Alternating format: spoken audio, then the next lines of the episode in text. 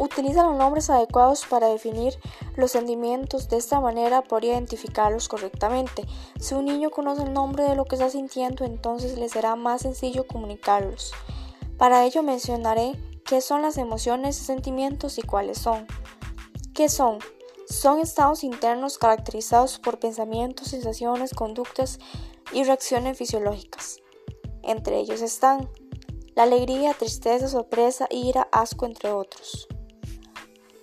La alegría, cuando sientes euforia, seguridad, da una sensación de bienestar, gratificación. Tristeza, pena, soledad, pesimismo.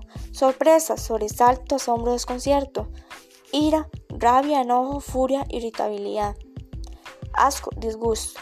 Amor, es un sentimiento de afecto hacia uno mismo, una persona, animal o cosa.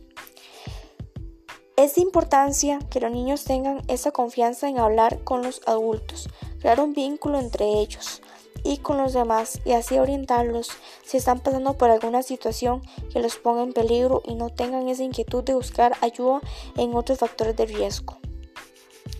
Cuidemos las emociones y sentimientos de nuestros niños para que puedan tener un ambiente sano y un desarrollo integral sano y feliz.